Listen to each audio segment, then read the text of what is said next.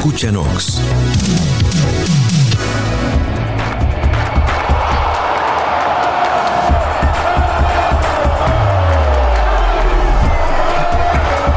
Escucha Bendito Fútbol solo por Nox.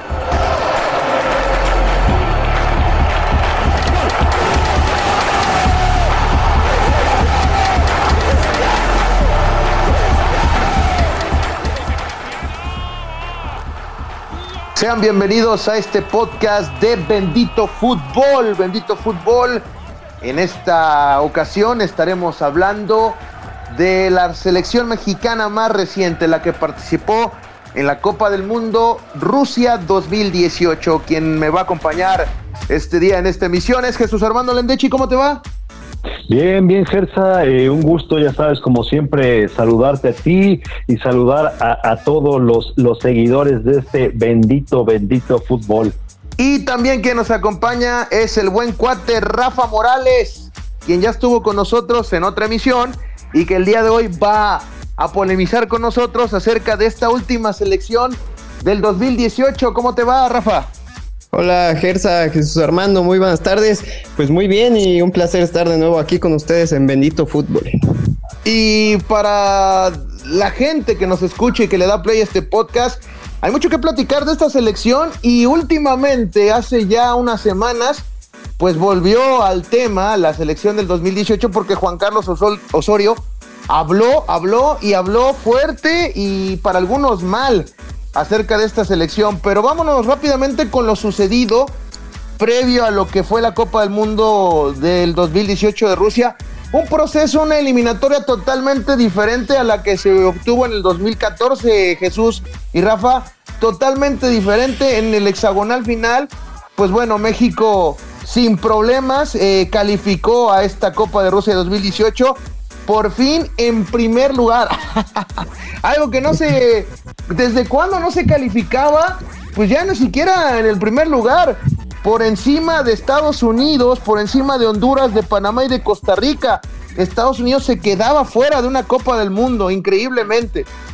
Sí, se les vuelve, se les vuelve a dar, Gersa, a todos estos eh, amigos de la CONCACAF una cachetadona, eh, como, como con la cachetadona que inicia este proceso, Gersa, lo tenemos que mencionar.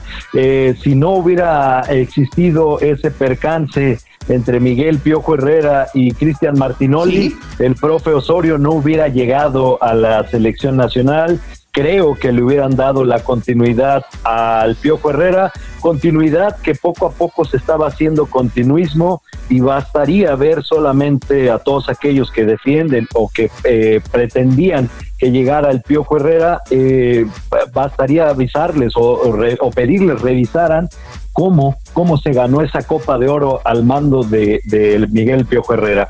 Y lo que bien mencionas, pues hay que darle el honor que se merece, el, apreciarle lo que hizo esta selección al mando de, Juan Carlos Osorio. Se le va a ganar a Estados Unidos, Gersa, y de buena forma. Eh, era bastante halagüeño, al menos para mí, yo sí me subí al barco, yo sí me entusiasmé, yo, yo sí me emocioné meramente en la, en la, ¿cómo se llama? En la eliminatoria. Eh, ya fue otra cachetada. Este proceso está lleno de cachetadas. Eh, una cachetadona, si no es que ya un puñetazo tipo Mike Tyson, el que nos da Chile en la Copa América Centenario, un 7-1 que siempre quedará como la, la goliza, la goliza que va a ser el mega, mega frijol en el arroz de Juan Carlos Osorio. Sí, eh, ahora, ya que menciona lo del hexagonal final, es eh, mucho mejor esta actuación de esta quinta ronda del hexagonal final de México. Por encima, para mí, es la mejor de todas en los últimos años, ¿eh? Y por encima de tu Ricardo Antonio Lavolpe, ¿eh? Osorio sí pasó caminando, sí pasó caminando la Bueno, pero bueno, ahora uno lo vio anticipadamente, ¿no? El otro todavía este veía ahí, pero bueno, consumó el primer lugar. Exactamente, y creo que los números lo avalan. Rafa Morales, de no haberse suscitado ese incidente de Piojo Herrera con Cristian Martinoli, tú le hubieras dado la continuidad a Miguel Herrera y en segunda, el, lo que se acuerda uno de Osorio siempre es el 7-1, pero dadas las circunstancias también de lo que vamos a platicar de la Copa del Mundo, eh, ¿qué es de lo que recuerdas más cuando llegó Juan Carlos Osorio a la selección y lo que hizo previo al Mundial? Bueno, yo creo que eh, primero, si no hubiera existido el percance de Miguel Herrera con Cristian Martinoli, creo que yo en, mi caso tampoco le hubiera dado la continuidad, porque hay que recordar que también previo a ese incidente el equipo mexicano venía jugando un, un fútbol bastante pobre eh, en la Copa Oro y en distintos partidos que había tenido amistosos eh, el cuadro de Miguel Herrera. Entonces, un buen fútbol tampoco se estaba practicando. Posteriormente llega Juan Carlos Osorio y la verdad es que yo lo que más recuerdo de Juan Carlos Osorio es la manera en la que hablaba en las conferencias de prensa mareando a todo mundo. Y, y, digo, sí, si bien llegó a jugar bien México en la eliminatoria, porque sí calificó caminando, eh, pero también hubo, como bien lo decía Jesús Armando, ciertos negritos en el arroz y, y ese, esa goleada que, que sufrió ante Chile en la Copa América, pues va a quedar ahí y va a quedar como una muestra de que ante los equipos grandes le costaba mucho trabajo a ese, a ese cuadro de Juan Carlos Osorio, porque también en la eliminatoria hay que recordar que aunque se le fue a ganar a Estados Unidos, eh, era quizás la peor versión de Estados Unidos en muchos años. ¿eh? Se les ha ganado a las peores versiones, a las elecciones que se podían decir más grandes, o en este caso a lo mejor la de un mismo nivel, pero lo de Juan Carlos Osorio, yo también me acuerdo mucho lo de las conferencias y sobre todo Jesús que se comía mucho los acentos con los apellidos, ¿no? sí, sí, sí, una, una manera peculiar que tiene el profe Osorio para hablar. Yo, yo a diferencia, yo sí, a mí me gustaba mucho sus conferencias de prensa, eh, hablaba de lo que tiene que hablar, ser una conferencia de prensa netamente de fútbol, eh, un, un, hombre que se ve que es este culto, un hombre que tiene un amplio vocabulario, eh, pues a mí sí, sí me gustaba escucharle, le prestaba atención. Eh, yo les digo, yo sí, yo sí me subí al barco, yo sí casi me pintaba la cara a través de, tricolor. Eh, ¿Saben por qué? Porque yo sí se la compré a Juan Carlos Osorio, porque eh, esto de las rotaciones, que sé que va a salir a colación y que, y que mucha gente lo crucifica por este, este método que aplica, yo creo que es, es, es modernidad, Gersa, es, es, es, atreverse a hacer algo que, que suena muy, muy obvio, muy lógico en clubes, pero que, que nadie, nadie se, se anima a plasmarlo o a llevarlo a cabo en una selección nacional por el corto tiempo que se tiene que eh, para trabajar. Y, y, bueno, yo, yo lo, lo, lo, compagino esta forma que hizo el profe Osorio y por eso se la compré, porque a pesar de las rotaciones, Gersa, este equipo se acostumbró a ganar, o sea, si, si seleccionabas a 22 y los ibas rotando y, y tenían minutos en mayor o menor escala todos los jugadores, pero ganabas. Al final de cuentas podías eh, avasallar, a veces ganabas con lo justo. Eh, hay que ver el, el, nivel de efectividad que tiene el profesorio con la selección nacional. No es tema menor, es algo de, de, verdad de admirarle. Y, y como te digo, o sea, no es un atenuante las rotaciones, al contrario, o sea, ponderó eh, su trabajo, lo llevó al 100 mientras quiso, lastimosamente, una vez más para la historia del fútbol nacional, del fútbol mexicano, se traicionó en el momento menos indicado el profesorio. Sí, eso es lo que vamos a hablar, eh, cómo México termina saliendo de esta Copa del Mundo. Les pongo en contexto quiénes eran en esos momentos, hace un par de años, los jugadores que llevaba Juan Carlos Osorio en esta selección de México. Como porteros estaban eh, Jesús Corona, Alfredo Talavera y Guillermo Ochoa. Se decía que otra vez Chuy Corona iba a ser a lo mejor el titular.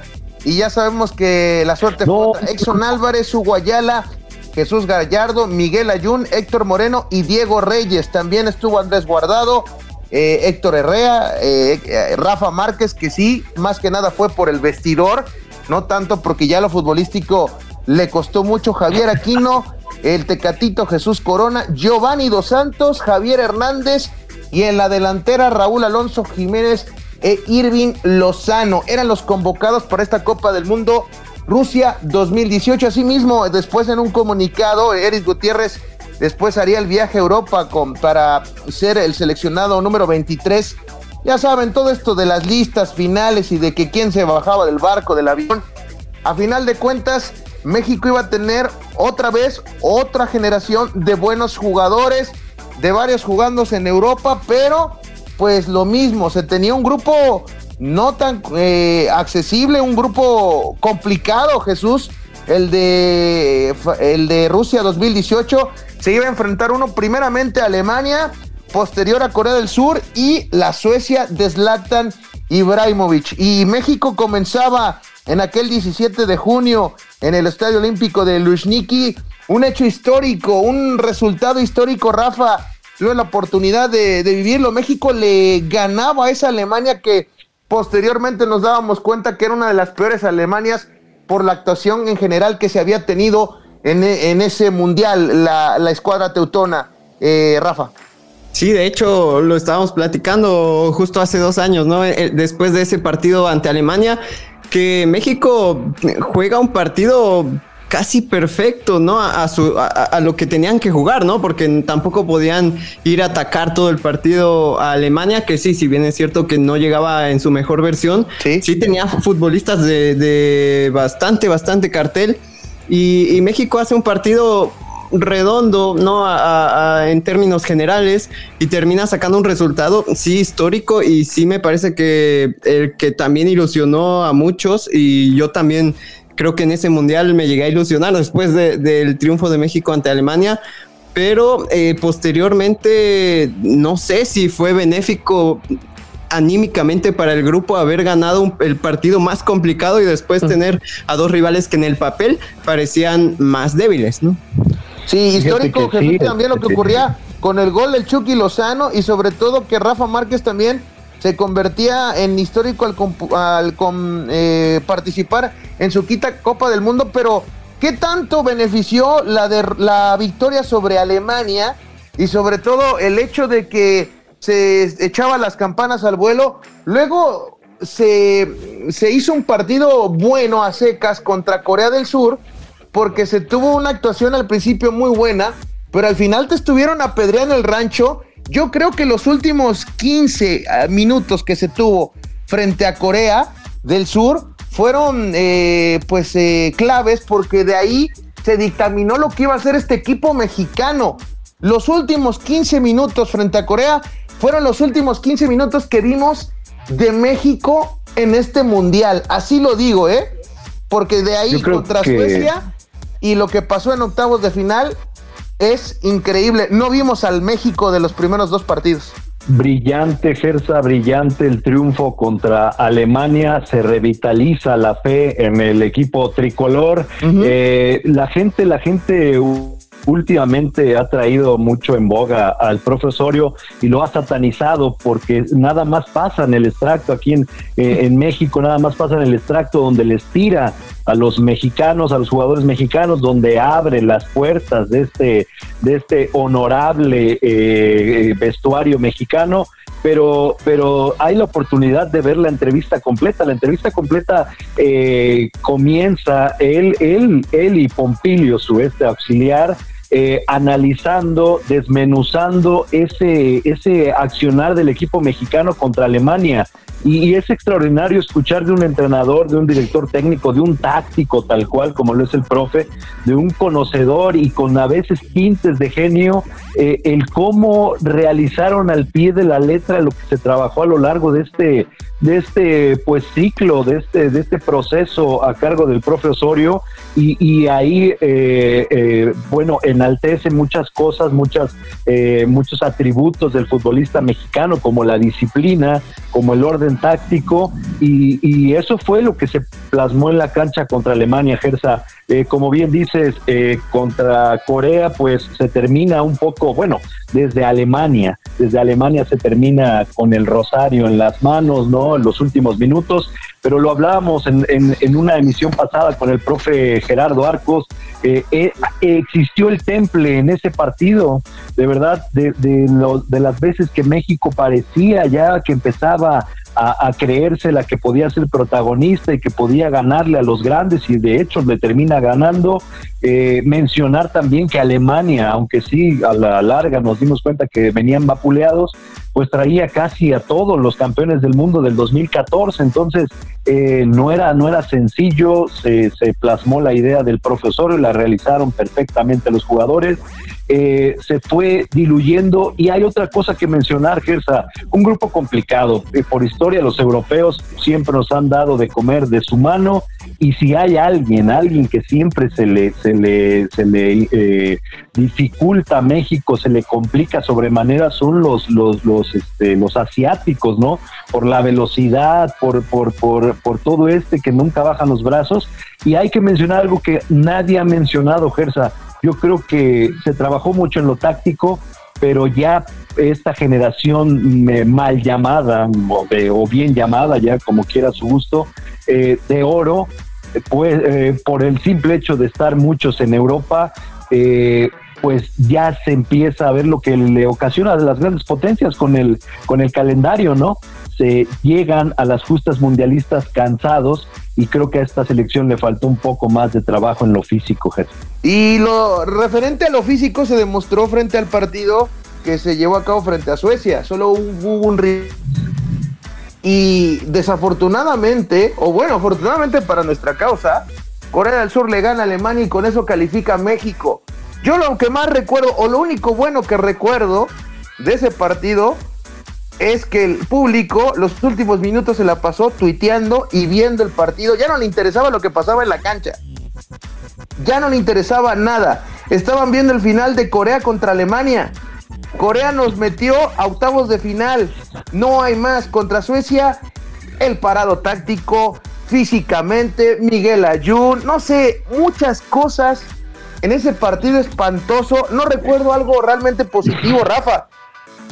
No, exacto. En el partido contra Suecia me parece que fue lamentable el accionar del equipo mexicano y como bien decía hace un momento Jesús Armando, creo que el profe Osorio termina traicionándose él mismo, ¿no? En, el último partido contra Suecia, porque eh, si bien hablaba de las rotaciones y tal, pues termina jugando con el mismo cuadro contra Suecia, sabiendo que tenía en el aspecto físico problemas el conjunto mexicano y teniendo en la banca jugadores que para mi gusto tenían que haber tenido más minutos, ¿no? Como el caso de Jesús Corona, eh, el Tecatito, me refiero, eh, y, y, algunos otros futbolistas que tenían que haber participado más por el momento en el que estaban y que podían haber ayudado mucho al equipo mexicano eh, sobre todo en el partido contra Corea y contra, contra Suecia, y, no los metió, no los metió a jugar, terminó jugando con el mismo cuadro y pues sí, con el Rosario en la mano gana una clasificación que extrañamente con seis puntos eh, que había ganado en los dos partidos anteriores, pues estaba sufriendo para avanzar a la siguiente ronda del Mundial.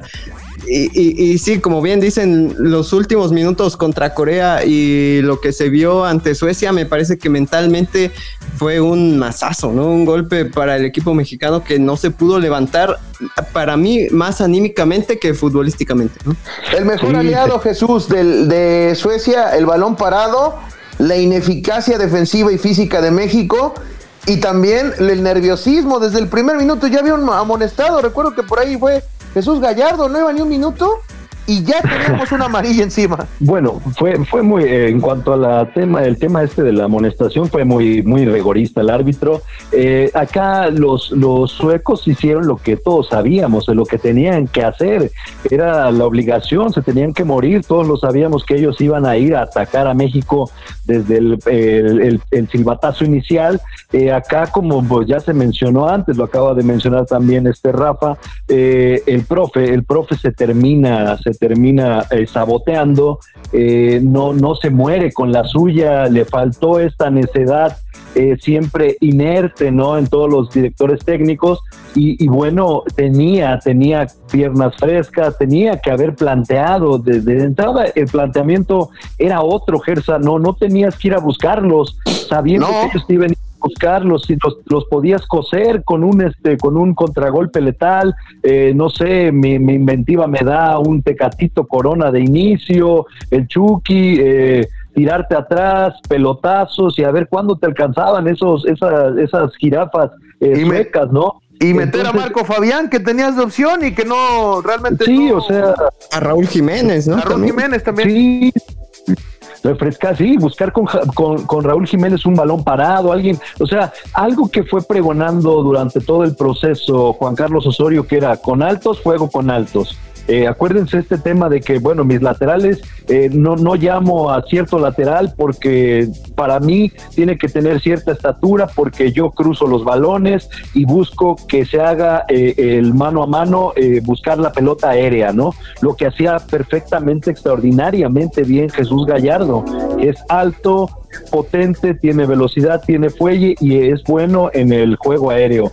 Eh, se traiciona al profe, no, no, se le, se le va, se le va, yo creo que le, gana la emoción, no plantea un partido cerebral, le gana la sangre caliente, no la sangre fría, y, plantea mal el partido y bueno, súmale al cansancio ya de las piernas de este once mexicano y bueno, todo, todo se empieza a conjugar en contra, en contra de la selección mexicana y bueno, pues termina terminan los hermanos coreanos, ¿no? Haciendo nuestro trabajo y echándonos la manita. Yo recuerdo de la primera fase de este mundial mucho la buena actuación de Edson Álvarez en, eh, por algunas partes de este mundial. Eh, sin lugar a dudas que se le dio pocos minutos al Tecatito Corona y ni qué decir a Raúl Alonso Jiménez, creo que tendrían que haber tenido más oportunidad. Y este cambio de meter a Peralta o a Marco Fabián, que creo que pues ya los tenía en hechos, ¿no? Y, en lo de no rotar o rotar, pues se, no, se, no se casó con la suya y al final, cuando repite alineación, pasa este desastre frente a Suecia y ya el ánimo del mexicano, no sé si también de los jugadores de la selección, ya era otro. De lo que pasaba de ser pues eh, eufórico después de la victoria frente a Alemania y después de consagrarlo también una victoria que casi te ponía en la otra ronda frente a Corea, pues lo sucedió frente a Suecia, como que en lo anímico desgastó mucho a la selección y yo no sé qué hizo Juan Carlos Osorio en esos octavos de final. Ahora sí, Neymar apareció tanto asistiendo como jugando buen fútbol. De las pocas veces que he visto a Neymar, pero frente a este México, ¿no? Hay que decirlo. Sí, sí, sí, sí. Bueno, va, Rafa.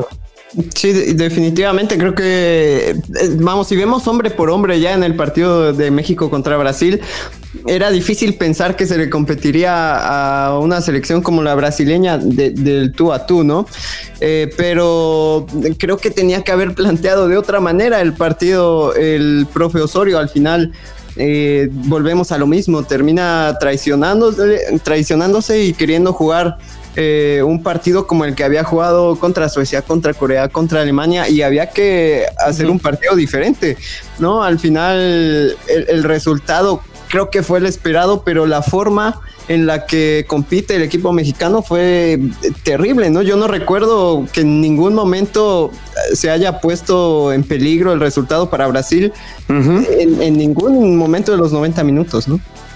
Creo, creo, creo que eh, sí, los primeros entre 15 20 minutos México, México eh, se fue agresivamente, se fue con el cuchillo entre los dientes a buscar la portería. Carioca pero, pero vaya, lo acabamos de, comentar, o sea, eh, me extraña de un estudioso, de alguien que comenzó precisamente en el fútbol, eh, bueno, sí, sí como jugador, una incipiente carrera la del profesorio, pero de ahí se especializó en preparador físico y de ahí da el salto ya como, como director técnico.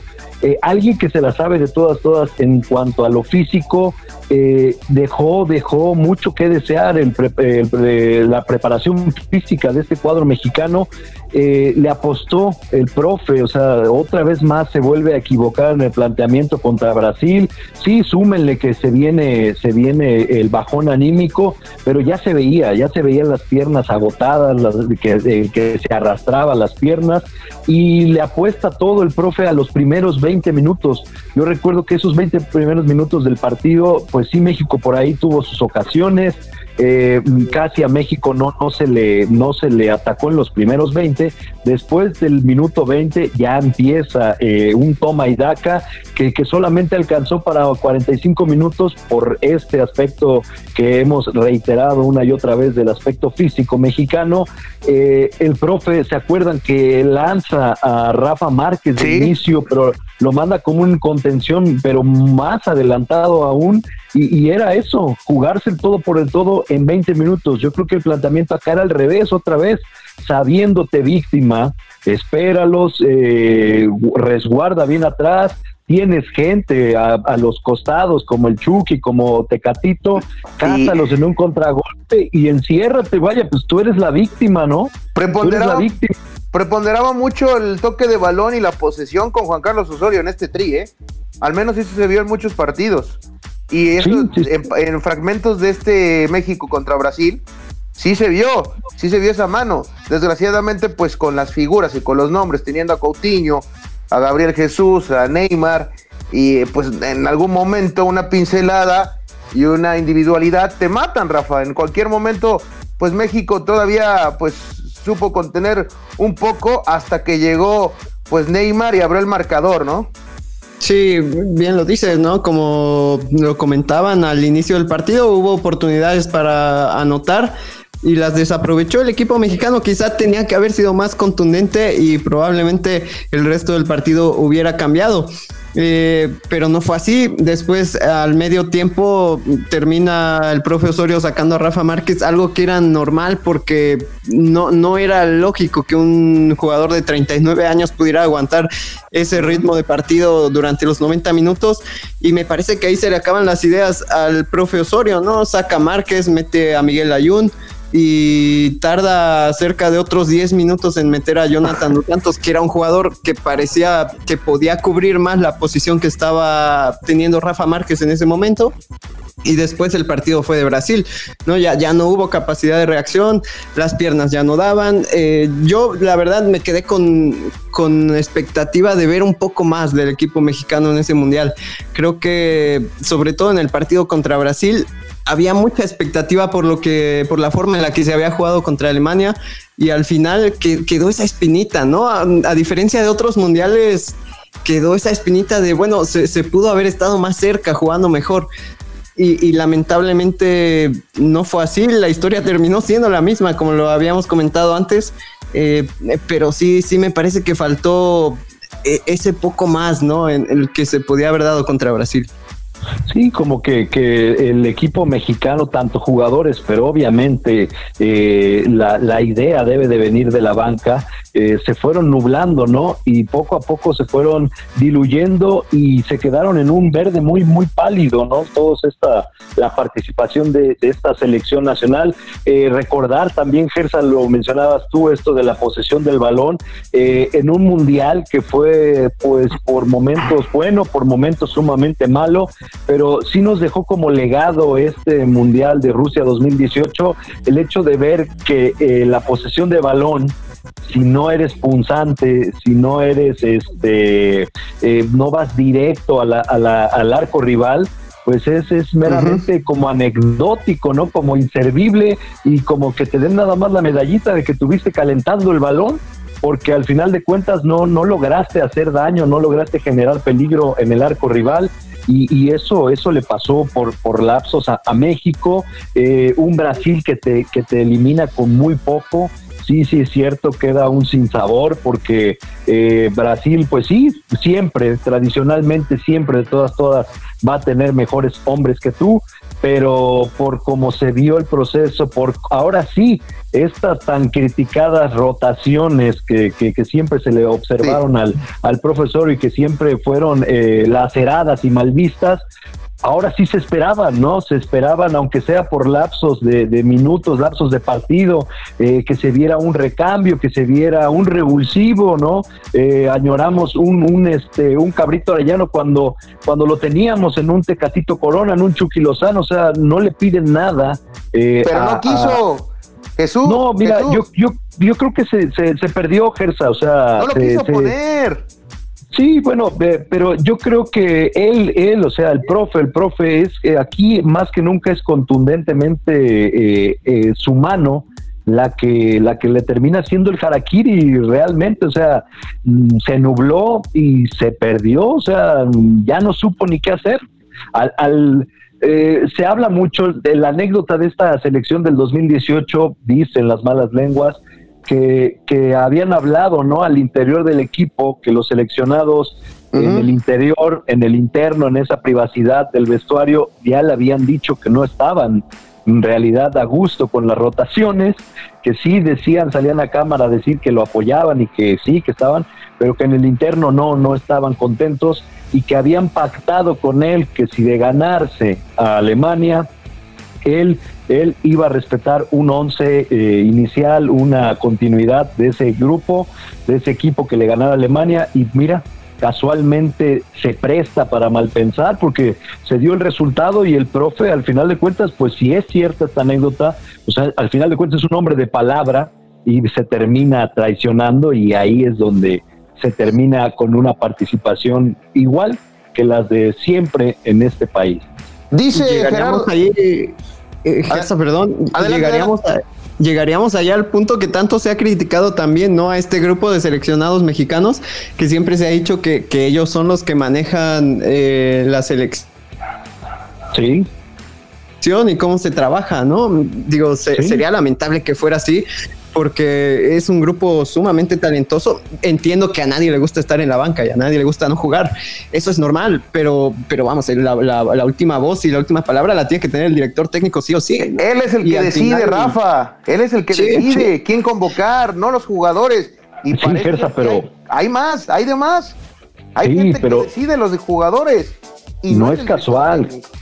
No es casual, Gersa, eh, esta misma generación de la que estamos hablando y que se le llama de oro, mucha gente le quiere decir la generación de oro porque vienen mm. desde el Campeonato Mundial Sub-17 de Perú, eh, vienen con la medalla de oro de Juegos Olímpicos en Londres en 2012. Eh, sí, sí se les puede decir de oro, pero yo creo que la palabra correcta la acaba de, de acuñar perfectamente Rafa y es la generación más talentosa, eso es inobjetable son talentosos con la pelota Y, que en la grama son talentosos, pero desgraciadamente ese talento ya no les, no les alcanza a subir hasta el cerebro. Y, son por, por, por momentos o dan muestras de ser cierto, porque no hemos tenido la fortuna de estar dentro de ese vestuario, ni convivir con ellos, ni de conocerles, pero, pero por eh, todas estas anécdotas, y, bueno, no son anécdotas nada más de, positivas, o sea, estos mismos eh, tuvieron problemas en una Copa América que llevaron ahí este sexo servidoras a un hotel, estos mismos tuvieron la fiesta en Monterrey. Se eh, las perdonaron, Jesús, a muchos se perdonaron. Sí, por eso. A pesar de las sanciones pequeñitas que hubo, pues la disciplina no existe en la selección mexicana de fútbol. Estos mismos le tendieron la cama al Chepo de la Torre, estos mismos eh, se llevaron la peor goliza a manos de, Chile. Eh, ¿qué, te, podemos decir, Gerardo? O sea, eh, pues presta, presta para malpensar y para creer la anécdota de que en realidad estos jugadores son de contentillo. ¿Quieres que yo juegue? ¿Quieres que yo desarrolle mi máximo potencial? Pues trátame, chiquéame, tenme entre algodones y toma en cuenta lo que yo te pido.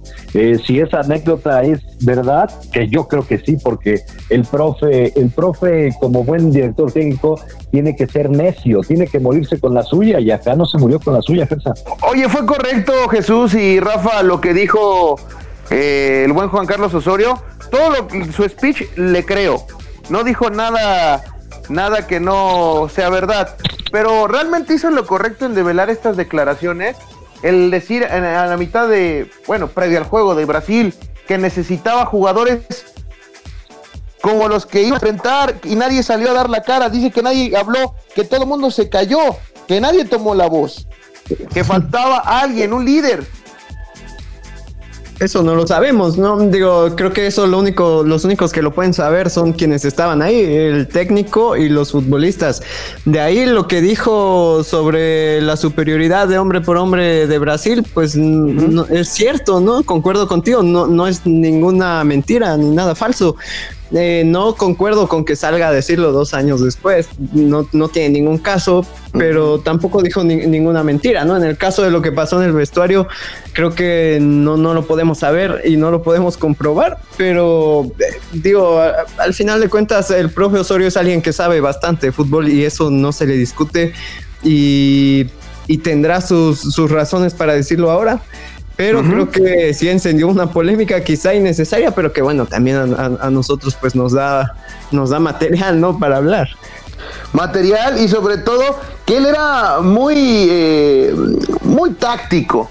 En algún momento se dijo, o él mismo lo dijo, que al fútbol, que a los, a la prensa, a la prensa le valió a un pepino eh, los parados tácticos, las formaciones, la forma o el estilo de juego. El parado táctico, la táctica del equipo mexicano, por sobre todas las cosas la puso por delante con todo y su libretita Jesús Armando. Desde el principio nos fue dando la idea de cómo iba a trabajar y cómo terminó trabajando durante todo su proceso mundialista, el buen profe Osorio. Pero sobre todas esas cosas, creo que también en algún momento la relación con la prensa, a diferencia del Chepo o otros entrenadores o lo que pasó con Miguel Herrera, fue totalmente diferente, ¿no? Ahí sí hubo un poco más de apertura y cuando había estos bombazos sobre él, pues él trataba de esquivarlos con toda la alegría o la mejor amabilidad del mundo. Un propio tranquilo, un propio los esquivó. Los esquivó Gersa, los esquivó. El, el, profe, aparte de esto, pues tuvo el arte, el arte para sobrellevar y para eh, subsistir a pesar de la prensa, que ya sabemos que es la verdad, Gersa, o sea, eh, la prensa es eh, estoy contigo, no estoy contigo. Y, muy a pesar de la prensa, el profe llegó hasta a completar el ciclo mundialista y, y, bueno, el, el desenlace fue malo, eh, fue el mismo lugar que se llega siempre, pero yo, yo en este caso, Gersa, con respecto a que si estuvo bien o estuvo mal que haya ventilado estas, estas cuestiones al interno, al interior del grupo, eh, yo, yo siempre te lo he dicho, es, es, es como quieras ver, ¿no? El cristal con el que veas las cosas, la óptica. Eh, yo se lo agradezco, Gersa, yo se lo agradezco porque eh, no creo que se atreva a abrir la boca si fuera mentira. Yo siempre voy a agradecer la verdad a quien me la diga. Y, y, lejos de molestarme, Gersa, pues, pues te digo, debe de ser el, el, acicate para, para, para decir, eh, bueno, ¿qué tenemos que hacer para dar el do de pecho? ¿Qué tenemos que hacer? Para dar el estirón, o sea, no, no dijo ninguna mentira, no, no tenemos los, los mejores jugadores del mundo, es una verdad absoluta, no, no, lo, no los tenemos, eh, volvemos a lo mismo, nos hace falta mucho temple, nos hace falta mucha el creérnosla, nos hace mucha falta el, el, el, sabernos ganadores y el empezar a, abrazar la victoria y a acostumbrarnos a, jugando bien, mal, mm, regular, pésimo, pero terminar ganando, terminar teniendo el marcador a favor. Eh, yo ya te lo comenté hace unos días, o sea, lo que el profe Osorio eh, nos, nos confió eh, que mucha gente lo llama que no fue ético. El, el, director técnico actual salió a decirlo también por ahí en un podcast. Eh, al futbolista mexicano le falta mentalidad y ese es un trabajo que yo no puedo hacer. Y está totalmente en lo cierto, Gersa. O sea, ya van otros factores que, que, no nada más es saberle pegar bien a la pelota. Hay, hay algo de, de que los jugadores tienen que trabajar en psicólogo, factor psicológico lo individual, Gersa, yo, yo te lo decía, o sea, y más esta generación, esta generación, eh, tal parece que, que, crecieron eh, alabando la, la frase que, que, yo, yo te mencioné como grandísimo jugador, a Neri Alberto Castillo, pero yo creo que estos, estos imitaron lo negativo de Neri, ¿no? De, decir, pues ¿sabes cuál es la diferencia entre tú y yo? Que tú estás aquí en Europa. Tal parece que abrazan eso y esa es su ideología, o sea, el ganar en euros, en ganar en dólares, en estar en primer mundo, aunque no estén en un, en un equipo de primer mundo, pero sí en una liga tal vez de un país de primer mundo, los hace sentir llenos, los hace sentir plenos y no nos van a dar, eh, lastimosamente ya se les acabó el tiempo, por eso es que no nos los van a dar, no nos van a dar una Copa del Mundo ni mucho menos, fíjate, empiezo al revés, y mucho menos un quinto partido porque pues creo que no está, no está en su idea, no está en su cabeza, ¿no? Eh, lo que sucedió en esta Copa del Mundo, hay que decirlo, algunos jugadores eh, pues terminaron consolidándose, otros no. La despedida del Kaiser, la despedida de una, pues uno de los mejores, el segundo mejor futbolista en la historia del fútbol mexicano, como Rafa Márquez, ya Jesús hermano lo puso como villano y lo, y lo, eh, lo fundamenta bien, porque en algunos momentos claves él pues no apareció o le daba por ahí una patada a la selección. Pero bueno, se terminaba para él una, una generación, una forma de ver que el buen Rafa Márquez entregaba ya la capitanía, el cambio generacional en el marco defensivo para el equipo mexicano y también hablar de otros jugadores que a lo mejor, ¿cuáles son los jugadores que ustedes piensan que quedaron a deber en esta Copa del Mundo y con cuáles se quedan, ¿no? De este tri del 2018.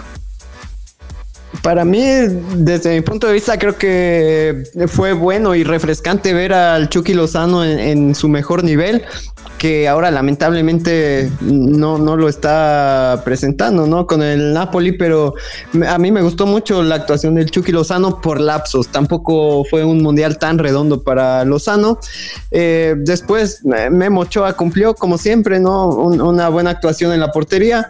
Y bueno, en cuanto a Rafa Márquez, a mí me hubiera gustado verlo irse con, un mejor resultado, evidentemente, un grandísimo futbolista histórico del fútbol mexicano, pero creo que ahora que salió de su etapa como jugador puede aportar muchísimo ya eh, si es que decide ser directivo o si decide involucrarse más en el fútbol mexicano y si lo dejan, porque tampoco es fácil que lo dejen los dueños y, y la gente de la Federación Mexicana de Fútbol, pero puede aportar muchísimo ¿eh? Eh, ahora como, como directivo sobre su experiencia en el Barcelona y en grandes equipos en los que estuvo. Y después, pues la verdad es que yo sí extrañé ver al Tecatito Corona dentro del campo y me hubiera gustado también ver más a Raúl Jiménez. Eh, si tengo que hablar de alguien que decepcionó, creo que me quedaría quizá con Javier Hernández, ¿no? Tuvo 45 o 60 minutos buenos contra Alemania y después desapareció. Jesús, ¿con quién te quedas? Yo, considero que esta, esta, este mundial nos deja una, una herencia herencia muy buena, muy, muy grande, muy, muy este, halagüeña, con dos, dos jugadores. El primero, eh, que yo creo que tiene todavía más potencial, es eh, sin lugar a dudas Edson Álvarez. A mí, por, por muchos, por muchos eh, lapsos del fútbol mexicano, en este mundial en específico, se me hizo, se me hizo brillante su participación, este desparpajo con el que a sus 21 años, 22, cuando tiene, hacer una, un debut mundialista y notarse afianzado al lado de Rafa Márquez, de Héctor Moreno. Eh, por ahí mucha gente lo, lo, lo, critica, lo quería crucificar por el autogol contra, contra Suecia, pero bueno. exactamente el único que se estaba rompiendo la cara de verdad en ese partido, en ese lo que iba ese partido de la selección nacional contra Suecia. Eh, él es uno, Edson Álvarez, y urge, urge que se le rescate de ese equipo. Si no va a tener continuidad ahorita donde está, que lo rescaten porque es una joya, es plurifuncional, eh, puede, puede venirle muy bien al futuro inmediato de la selección mexicana. Y el segundo, eh, una, una apuesta totalmente del profesorio Jesús Gallardo. Jesús Gallardo demostró que, que tiene todo para, eh, que es el dueño, ahorita es el dueño absoluto de esa lateral por izquierda, no hay otro como él, el fuelle, eh, la claridad aparte para, para pasando la media cancha y de tres cuartos para adelante, eh, te puede definir como un delantero, puesto que él inició como delantero en Pumas. Eh, bueno, eh, ellos son para mí la gran herencia que nos deja este Mundial del 2018. otra cosa que me gustó, pues los, los, los tintes de genialidad, esta, esta, este halo de crack que tiene Carlos Vela, que desgraciadamente pues esa cuenta gotas, eh, desgraciadamente creo que fue su despedida con la selección nacional, ya no creo que regrese. Eh, pues eh, eso me, puede eso me, me, pudo gustar. Ah, otro que me gustó mucho en, la, en esa selección, para mí el mejor defensa de esa selección fue Carlos Salcedo. El titán en ese momento sí se la creyó su seudónimo y figuró en ese mundial de verdad contra Alemania. Hay que ver, hay que ver el, partido que se que se echa eh, en los hombros el, el titán Salcedo y de ahí pues eh, pues una decepción como tal pues no no había porque no no me había ilusionado tanto con el jugador. Eh, bueno probablemente sea el Chucky porque eh, se le buscó se a palabras o al lenguaje entre líneas utilizado por el profesorio era era la piedra angular de su funcionamiento y, y se le buscó sobremanera y por, por lapsos pues no no todavía no no alcanzó a dar el do de pecho no Sí, yo creo que me quedaría yo con Edson Álvarez, eh, estoy de acuerdo contigo, fue un jugador que a pesar del autogol y que le echaran la culpa, tuvo un buena Copa del Mundo, es una revelación junto con Jesús Gallardo, que para mí es la sorpresa de este mundial, porque el Juan Carlos Osorio lo estuvo observando bien, lo llevó poco a poco y lo fue metiendo ahí, ¿no? En la selección. Tarde o temprano se volvió indiscutible de la formación del profe Osorio y para mí fue la revelación. Eh, creo que también eh, siento que me quedó a deber un poco Héctor Herrera y Javier Hernández. Yo esperaba un poquito más de Héctor Herrera en esta Copa del Mundo y no lo fue así, me decepcionaron. Y bueno, otros jugadores que a lo mejor prácticamente tal vez ya vivieron pues eh, el, su adiós de la selección. Yo dejo en por ahí en signo de interrogación a Carlos Vela, no sabemos qué pasa, dependiendo todo del mood que ande. Y lo de Miguel Ayun también, ¿no? Que no fue pues la mejor actuación en este mundial, en esta Copa del Mundo. Lo de Guillermo Ochoa se mantiene como un portero que tuvo una actuación, eh, pues eh, lo que se esperaba de él, no tan espectacular como lo que fue en Brasil cuatro años antes, pero eh, en esta selección lo que sí es que Juan Carlos Osorio, a pesar de que no se murió con la suya, no se fue con la, pues con un buen sabor de boca por lo que se vivió en esos dos últimos partidos. Y yo quisiera, a manera de conclusión, eh, compañeros, que me dieran un comentario para agregar con qué, pues qué se quedan de esta selección, qué es lo que se puede mejorar ya rumbo a un proceso mundialista que ya inició y que lo lleva a un argentino como es el Tata Martino. Jesús. Ah, bueno, Gersa, pues con qué me quedo? Me quedo con eso que les dije en un principio, eh, el acostumbrarnos a ganar. El profe, a pesar de las rotaciones, pues sí, esta, esta generación eh, se logró la eliminatoria como debe de ser, Gersa. O sea, basta ya de bla, bla y de andarse enganchando con estos eh, hermanos centroamericanos y caribeños y decirles yo soy el gigante, se demuestra en el campo y, y esta selección lo demostró en el campo. Eh, es vital, es vital para, para las aspiraciones futuras eh, mundialistas mexicanas, eh, es vital cambiar la, idiosincrasia y abrazar la victoria, ya, ya acostumbrarte a ganar a como sea, o sea, pues no hay otra cosa, en, el deporte no hay otra cosa más que la victoria. difícilmente, difícilmente va por nuestro estilo, por nuestro corte futbolístico, eh, tengamos algo para maravillar al mundo. Eh, no vamos a hacer una escuela como la holandesa, eh, pero sí tenemos mucha tenacidad, sí tenemos mucho fuelle, sí tenemos mucho orden y, conforme a eso se podría hacer una escuela. creo que fue un acierto de la Federación Mexicana traer a Tata Martino, los números lo avalan, se ganó una Copa de Oro, que es lo que ya se, se compitió, y bueno, acostumbrarse a ganar, o sea, tampoco se, se ha jugado brillante, pero, pero que se deje la escuela de abrazar la victoria y olvidarse de la derrota, así de sencillo.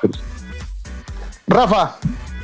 Sí, pues yo igual me quedo y concuerdo totalmente con Jesús Armando, que me gustó mucho la forma en la que se encaró, la solidez con la que se encaró, sobre todo la eliminatoria mundialista en ese proceso. Eh, me gustó mucho algunas de las ideas que tenía Juan Carlos Osorio y también creo que hay una generación que, que viene bastante fuerte para el fútbol mexicano. Hay que darles más oportunidades a esos futbolistas y sí, yo, yo quisiera y me gustaría también que, que, así como se está fortaleciendo esta generación, haya nuevas generaciones que, que tengan sí, quizá la misma o más calidad futbolística, pero que también tengan una mentalidad ganadora, como bien lo dicen, que yo creo que eso es lo que puede dar buenos resultados para el fútbol mexicano. A mí me gustó el proceso en general, lástima por, por el final, ¿no? Que tuvo en el Mundial, pero eh, creo que da un buen primer paso, ¿no? Para el futuro y ojalá que, como bien dicen, Tata Martino pueda hacer un buen trabajo y que vengan mejores resultados para la selección mexicana. No creo que pronto veamos a México campeón del mundo, eso sí, creo que va a tardar bastantes años, pero creo que va a haber buenas cosas también si se trabaja bien con, con, la, con la nueva generación de futbolistas mexicanos. ¿no? Mucha indignación por las declaraciones recuerdos de Juan Carlos Osorio, la libretita, las rotaciones. Me quedo con que es un buen estratega, pero a la hora de la verdad, en las derrotas eh, fuertes, y ustedes saben de cuáles hablo, creo que las excusas salen sobrando y en algunos momentos sí echó el pretexto clásico. Creo que para mí Juan Carlos Osorio hizo un buen trabajo, una buena eliminatoria, decirlo, excelente eliminatoria en el hexagonal final y hasta hasta un segundo buen partido en esta fase de grupos del 2018 en Rusia y hasta ahí. De ahí se acabó, de ahí se le borró el cassette, de ahí dejó de ser ese director técnico firme con sus decisiones y no supo qué hacer. En el momento en que México se veía agobiado o abajo en el marcador, en el resultado, siempre con Juan Carlos Osorio no había una respuesta. Eso es lo que me deja Carlos Osorio. No, ah, para mí, en lo personal. Nada más una cosa, acuérdate que los técnicos siempre lo han dicho de viva voz. El técnico solamente es a lo mucho, a, a lo mucho un 30%, un 30% de, de influencia hacia el resultado ¿no? del, partido. Lo demás, ese 70 absoluto, corresponde a los jugadores, Gersa. O sea, en el currículum del profesorio va a ir, va a ir acompañado siempre de ese 7, 7 a 1 contra, contra Chile. Eh, creo, y, de verdad, porque por, por, por idiosincrasia siempre pesa más lo malo que lo bueno, lo va a revestir más siempre esa derrota 7-1 que haberle ganado 1-0 a Alemania. Pero bueno, no hay que exentar a los jugadores de la responsabilidad que llevan y que conllevan. Y bueno, al final de cuentas, ellos son los que estaban dándose el quien vive 11 contra 11 dentro de un terreno de juego, Gersa. ¿eh? Exactamente, pues vamos a finalizar este podcast. Quiero agradecer que Rafa haya eh, aceptado esta invitación. Rafa, pues estaremos escuchándonos en alguna otra emisión. Gracias. Sí, muchas gracias, Gersa, Jesús Armando. Espero que nos escuchemos más seguido y muchas gracias por la invitación. Jesús Armando Lendechi, gracias. Eh, no, al contrario, gracias a ustedes, gracias Rafa, eh, un, placer platicar también contigo de, fútbol y bueno, gracias a todos los que nos escuchan, Gersa, en este su programa Bendito Fútbol. No se le olvide darle play, compartir y seguir escuchando Bendito Fútbol.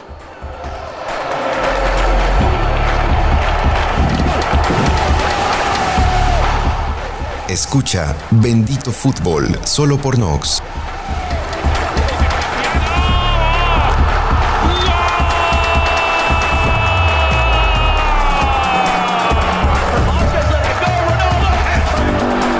Escucha Nox en www.noxfm.com, Spotify y iTunes.